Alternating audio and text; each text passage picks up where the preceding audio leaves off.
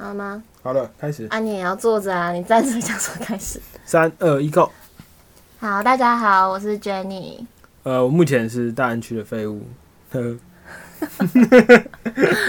所以之后节目都要讲你就是混大安区的废物吗？之后我会可能会换地方，然后也可能会换头衔，但不在乎，反正我就是一个这样的人。所以这一集就叫你大安区的废物。我们会开这个 podcast 是因为我观察到一些社会存在的很莫名其妙的现象，想说可以跟大家讨论。因为我旁边的这一位总是跟我保持着不同的想法，所以我想找童文成。对啊，就因为你说你是 Jenny 嘛对，，Jenny 她是一个就是嗯比较相对来说是比较做自己的人啦，就是就是你有什么不是我的意思说做就每个人都有不同的想法嘛，那做自己的人就是会展现出来，但是从众你也会展现出来，你会跟我吵架吧？不是这样讲，应该是说我跟你就是对于很多方面的想法真的都大相径庭。嗯但我觉得我其实是偏向比较正常的人，但你觉得你是正常的人，所以我觉得这可以拿来讨论一下。对啊，然后来自大安区的废物呢，他其实对于电影都有自己的见解。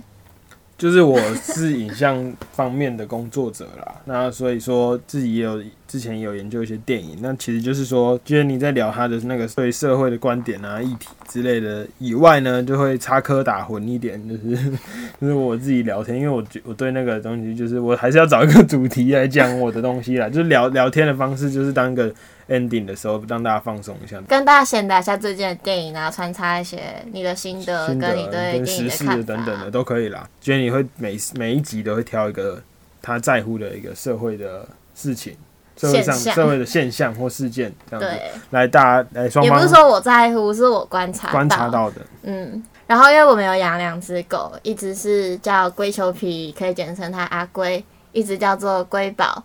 那他们两个会在录影期间发出一些干扰我们的声音，就是如果大家听到一些稀稀疏疏啊，可能就是吃饲料的声音。然后像这个就是龟宝发脾气的声音，它脾气很差。大家就请见谅一下。对，就是中间有杂音声的狗狗。好，好，那就这样，那我们进入今天的主题吧。那就介意我边滑手机边讲吗？你不要发出声音就好。好，你这样比较自在一点。那那我今天讲一个，就是我真的很受不了台北的一件事。说吧，但我觉得这个反应会很两极。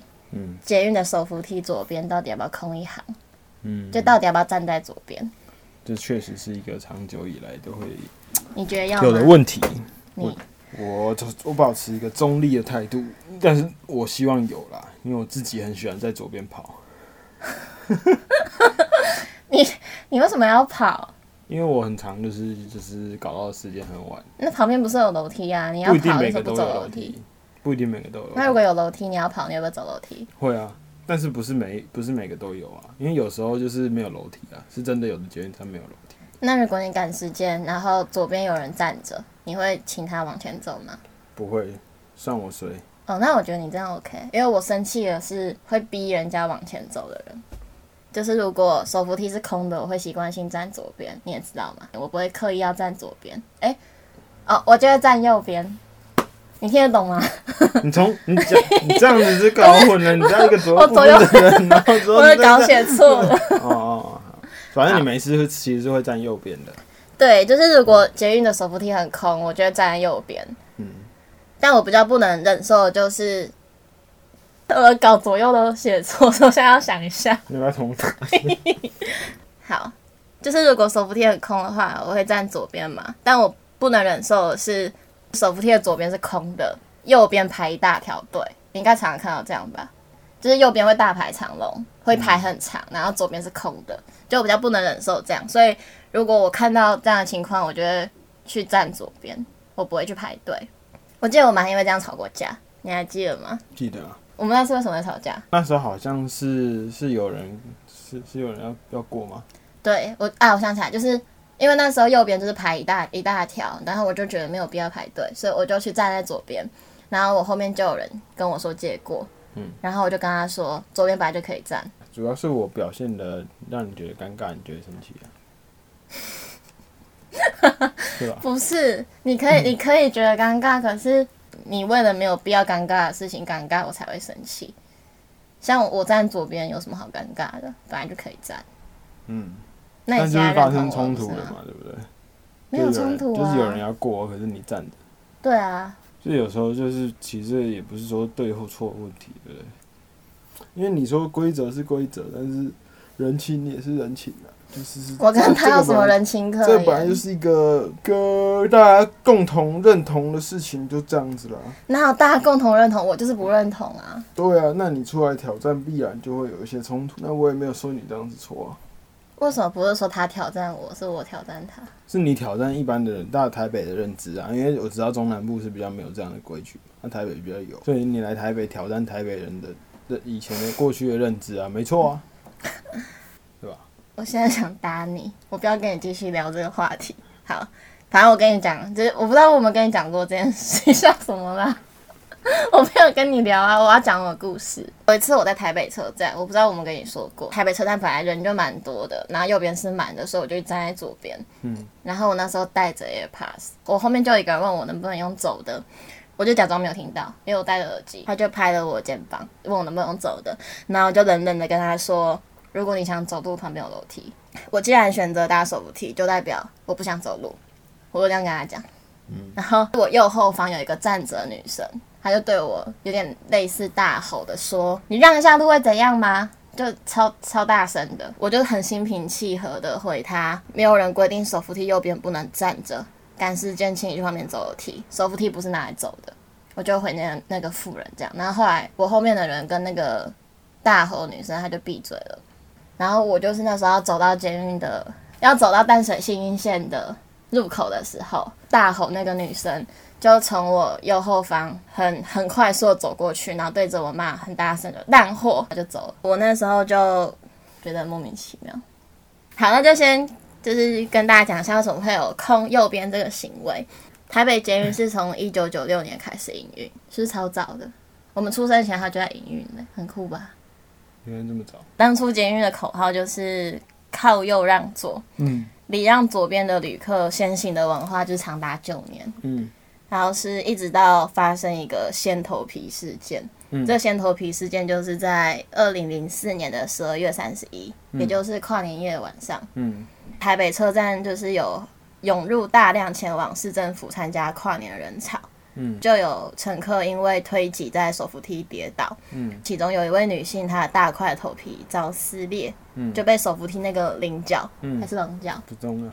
棱角，其实这个故他的那个历史，我之前有看一个新闻，他有讲。我还没讲完，你跟我先，你要先听我讲完。我说我是知道这一段的，反正你可以讲，你可以讲。好他就被手扶梯的棱角划破六七道伤口，嗯当场血流满地。嗯还有一位高中的女学生，她的头部右侧被手扶梯踏板割出一个 L 型三十分钟的伤口，然后三分之一块头皮被掀开。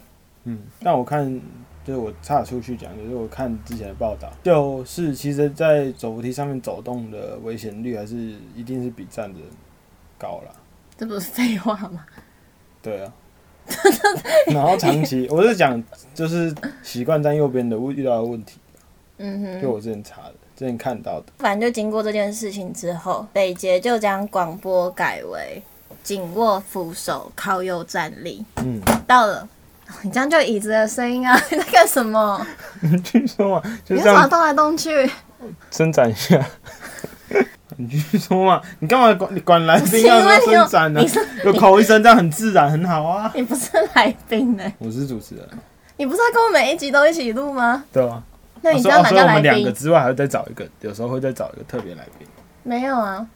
哦，你想找是可以找，可你不要动来动去，你一直发出声音。好好好，你反正经过这件事情之后，北捷就将广播改为紧握扶手，靠右站立，一直到二零零八年，广播的那个词语再调整为现在我们听到的紧握扶手，站稳踏阶。嗯多年以来，到现在，北捷他对于要不要空一行这个回应一直都很模糊。他们都说旅客要站左站右都可以，但九年时间已经让站右让左的文化根深蒂固，导致这个新政策已经实行了十年了。你在笑什么？这这光讲你的，我在我在跟你讲话，然后看你的反应呢、在笑什么？我要听你讲啊还有什。么好笑的？我没有在笑啊，你在这打，岔是你打岔我好不好？观众看不到我在笑，你不讲出来，谁知道我在笑？我就是看看得到，你会影响我讲话的心那我看方情。便听得奇怪。不是，我就只在听而已。啊，闭嘴！导致这个新政策已经实施了十年了，站在左边的旅客还是常常被白眼或是被骂。嗯，但其实我觉得主要还是因为大家已经习惯了，就台北人其实已经习惯了，然后加上政府其实也没有真的去实施任何强制的规定或宣导。嗯，嗯，所以就是到底左边可不可以站着，还是大家的反应都很不一，因为其实北捷官方也没有给一个确切的答案。但是呢，如果以世界趋势来看，各大都市已经开始宣传电扶梯只能站不能走的观念。因为从二零一零开始，全球各地跟电扶梯有关的意外事件都有增加的迹象。嗯，那北捷统计，二零一六至二零一九四年来，每年都有两百人在捷运电扶梯受伤，导致受伤的前五大原因分别是在电扶梯上行走，就像你一样智障。请你不要带个人 情绪介绍这个事情，认真讲好不好？好啦，好，导致受伤的前五大原因分别就是在电扶梯上行走、未站稳踏阶、受到他人影响受伤、靠扶梯内侧板、自身未留意，这是前五大受伤原因。是因为很多人受伤，从美国纽约、英国伦敦到日本各个城市的铁道业者。电扶梯制造商协会这些组织都改为推广电扶梯两侧站立的安全守则。那日本铁道公司还派员工穿着显眼的背心跟提醒的标语，站在电扶梯旁边向民众宣导这个新观念。但是也要小提醒一下，就是很多像跟我同一派的人，就是觉得左边可以站的人，他们去反驳另外一方的人，都会说手扶梯的耗损率这个问题。嗯你，不要偷瞄我的荧幕啊！我们这谁要偷瞄你的荧幕？我看那干嘛？听你讲就好了。好，就是很多跟我同一派的人都会以手扶梯的寿命这一点去跟反派的人争论。嗯但其实，在二零一九年六月，北捷就已经表示，就是他长期检视那个手扶梯的原件检修记录，大家都站右边，并不会影响原件的寿命，这是他们观察了二十年来的结论。而且，就是中间他们也不是说二十年后才给出这个结论，其实他们中间就一直都有说不会影响了。嗯嗯因此，捷运手扶梯左右站满运动，就是这是之前的一个运动。然后他就是有提到说，刻意站右边会造成链条耗损的理论，这是不成立的。但是我也得说，就是我平常真的还是会习惯性站在右边，我没有故意要跟大家对立去站左边。你也知道我也是站右边，嗯有时候要赶车的时候，其实还是会走左边。所以我也不是说大家空出左边就欠骂还是怎么样，只是如果手扶梯已经大塞车了，不管你想坚持站左边，还是节省排队的时间去站右边，我讲对吗？我讲错了，我真的快疯了，我左右整边都是一下对一下错，我头好痛哦。嗯，之后应该先校稿。我有校稿啊，可是我左右都两边都不一样。完了，这样这集的观众听得不飒飒，我刚刚前面讲应该都是对的，因为我一边应该是检查。对的啦。我听的感觉好像是对的。好，就是如果手扶梯已经大塞车，右边已经大排长龙了，不管你想要坚持站在右边，还是说你不想要排队去站在左边，其实都没有错，就没有人有资格去骂人或是故意推挤。嗯嗯，基本上骂人跟推挤已经违法了啦。就是我其实不指望北捷或是政府会去做任何改善的措施，因为大家可以去看一下官方的回应，一直都蛮避重就轻的，所以我相信两派人会一直存在。那你觉得为什么官方不是跳出来说，就是大家都站左右两边都可以站就好？因为像其实中南部就没有这个问题啊。就怕惹到人吧，因为两派人都很多啊。不会啊，要要规定还是可以规定啊，就只是要不要规定的问题而已、啊。我也不知道什么他们不规定啊，可能没有人吵。我觉得如果有一天有一个人站在左边，然后被后面的人叫了之后，两个人都不爽，如果他们在北捷因为手扶梯打起来，把这件事情闹大，那可能官方就会给出一个正确的回应。就像你刚刚讲的，没有谁错谁对，我觉得这是官方没有给出一个好答案的原因。嗯哼所以我觉得就互相尊重就好。但我想到，如果有跟我是同一派的人，其实可以一句话让人心服口服。你说啊，如果他下次跟你说你可以往前走吗？你就跟他说，请紧握扶手，站稳踏阶，对吧？不会啊，我会说那是那是那是北捷的广播啊，你请紧握扶手，站稳踏阶。紧握扶手，站稳踏阶。对啊，那我握着扶手一步一步走，哪里没站稳呢？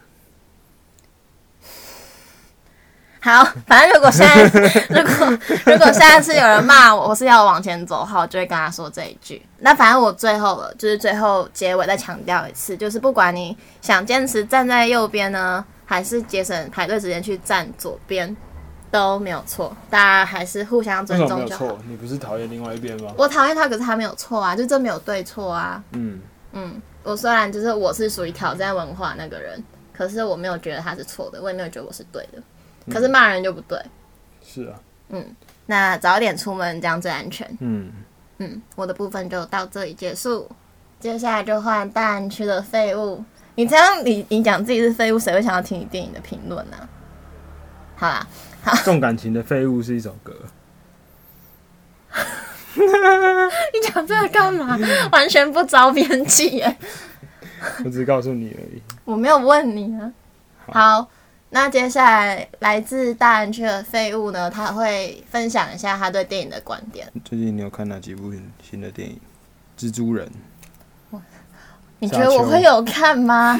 我知道。你问我这什么问题我是在讲让让观众知道，你讲了观众也不会回答你，那你问这不是我种没在问你。有没有看，你要跟观众讲。我当然没有看啊，看了，我看漫威一定睡啊。所以我是不是这是一个引，这是一个引言，不是你要用观众的角度来看嘛，不是吗？我先讲几个东西，啊，你有没有？你就说我没有看啊什么？没有，因为我知道，我当然知道你没有看，观众不知道啊。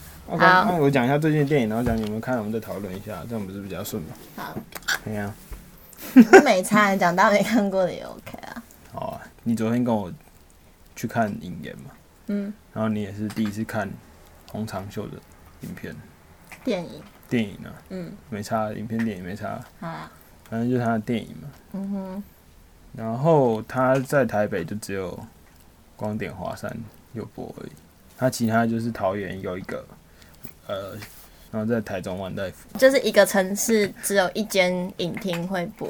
也没有到一个城市啊，就台湾全台只有四四家影厅有播而已，哦。就很冷很冷门的电影啊，因为它是艺术片嘛。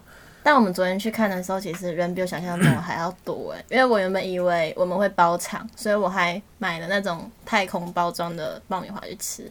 对啊，嗯，但就是其实就那个观众群就是很锁定看艺术片的人。嗯那你看完的感想是什么？嗯，我就是不懂为什么他要用黑白的啊、我不太能理解。我觉得如果用彩色的，我会看的比较舒服。其实会做电影会做黑白，大概就只有两种原因。最简单的说、啊，第一个就是做复古的质感，就是仿仿古嘛。另外另外一个就是玻璃色彩，什么是玻璃？璃的意思就是抽开，不要不要关注色彩的意思，哦，抽离。关注在光影跟人物本身，你会更 focus，不会被颜色影响。反而黑白对我来说有点影响，就是我会一直注意在它是黑白的，然后我会一直在想他到底穿什么颜色的衣服。哦。呃，黑白还有另外一个作用啊，但是这个算比较隐藏版的作用。一方面是美术成本会下直线下降，嗯，因为颜 那色我觉得这一部应该就是没有颜。色的关系嘛，嗯就是会影响嘛。在看这部电影之前，我有去看这部电影的介绍，然后基本上这部电影的介绍把从头到尾会发生的事情都讲完了。那事情发生也不多了，嗯，就是很简单、很单一的事件，嗯然后你就很坚持不看。嗯，但我其实后来觉得好险我有看，为什么？因为其实这部电影有一些部分会给我很漫长的感觉，就是它不是有分三段吗？对啊，嗯、每一段都不能说有头有尾，所以我就会很觉得很漫长，我不知道什么时候是结束。我觉得有头有尾啊，我觉得有。我当我发现它的剧情其实是照着后面的简介在走的时候，我就大概可以知道什么时候会结束，对我来说就不会那么难看下去。不然你就讲你对这部电影的看法好了，你看完的心得是什么？艺术的大师很喜欢，通常很喜欢去抓一种一种无形的东西，就难以难以用文字来描述的感觉。我的意思只是说，所以图像反而是更比语言更直接的一种传达工具啊。嗯，对啊，所以他们就会试图去传达一种难以用演说的东西。你说传达难以用文字去形容的东西，对啊，那你那你喜欢洪长秀，是喜欢他的什么？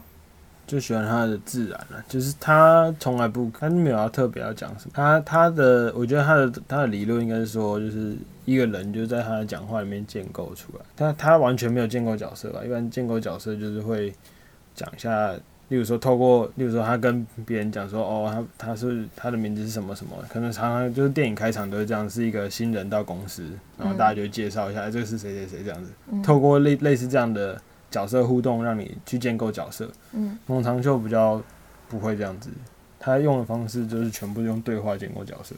哦，那他也不是，就是你懂啊，他的建构角色是这样子，那他的角色也都不会让你很明显的知道完整的一个角色状态了。他主要还是在抓一个人比较真实的感觉，你说那个演员真实的感觉，不是不是不是演员，是那个角色，就是那种感受。但我觉得，就是我跟你看那么多艺术电影，我发现他们的成本是都很低啊。艺术电影成本必然是低的，成本高怎么会拍艺术电影？像蔡明亮跟洪长秀他们的电影是成本都很低，因为他们好像就只对都不高只只请不到五个演员。要找紧了，但应该没有搭，没有再搭紧的了。对啊，所以这样成本都很低。也是这样子啊，不然你可你怎么会指望艺术电影要多高？艺术电影就应该要低啊。为什么？你做你做高，首先就是会有投资的问题，你成本哪来的？成电影本来就是一种投资啊，嗯，那就像类有点像买股票这样子，那要比股票赌赌注更大嘛，因为电影就是上映档期就那两三周一个月，嗯，那没卖就没卖啊，你懂吗？那你假设遇到很强档的就爆啊，这样子，哦，就档期对电影对一对商业电影来说很重要。嗯，那那你说高成本的电影就是一定有投资人，不然哪来那么多钱？嗯，上个几千万、几亿的都都很常见了。嗯电影本来就很烧钱啊，那你不可能靠赌资去去撑一部电影，很难啦，太难了。嗯有没有人要赌这个？那一定是一定是大家投资的嘛。嗯那投资就是要赚钱啊，所以你必须要，你有够大的资金，你一定要去做市场分析，你一定要去制造卖点，你懂吗？嗯你要给投资人信心啊。比如说《卧虎藏龙》，哦，我这个有有吊钢丝飞檐走壁的好看的画面，我做卖点，那剩下的才是导演发挥空间。那你会推荐影言给观众看吗？为什么？就是有兴趣听听完有兴趣的再去看吧，因为我觉得不是在看艺术电影的人看那个其实是浪费时间。那你看这部电影是因为你喜欢洪长秀？对啊，那你喜欢洪长秀哪里？我喜欢它的安静吧，它会让我那一个小时就是莫名的专注在一个很很寻常的故事里面。但我觉得你要讲那个洪长秀有一个那个逃亡的女人，我觉得还蛮酷的。那一段就是他上这部影言的前作是《逃亡的女人》嘛，然后《逃亡的女人》那部电影就是从头到尾就是没有女人在逃亡嘛。我看完之后，我到现在也是不知道为什么片名要这样取，好像就是有影展就就有一些记者啊代替观众问导演啊，为什么要叫《逃亡的女人》？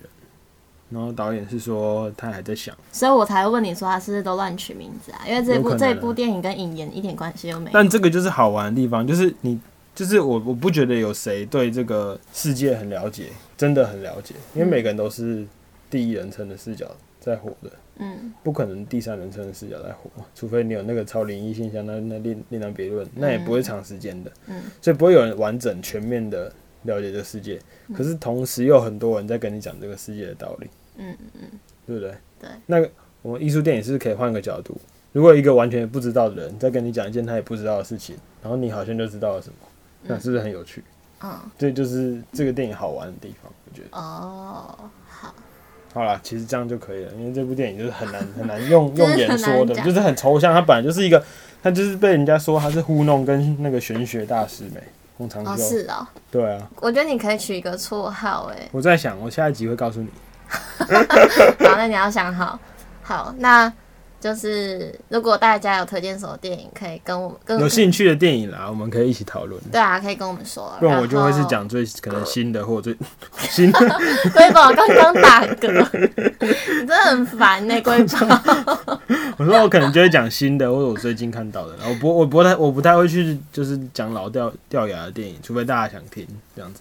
好，那我们今天就到这里结束。如果听完有什么想法，都可以跟我们说。那看你捷运到底是喜欢站左边还是站右边，也可以跟我分享。如果你有不一样的想法的话，对啊，再告诉我们吧。嗯，好，拜拜。好，去吃饭，去吃饭，走走走。你怎么知道人家听的时候是吃饭的时间？不管每个时候都是吃饭的时间，拜啦。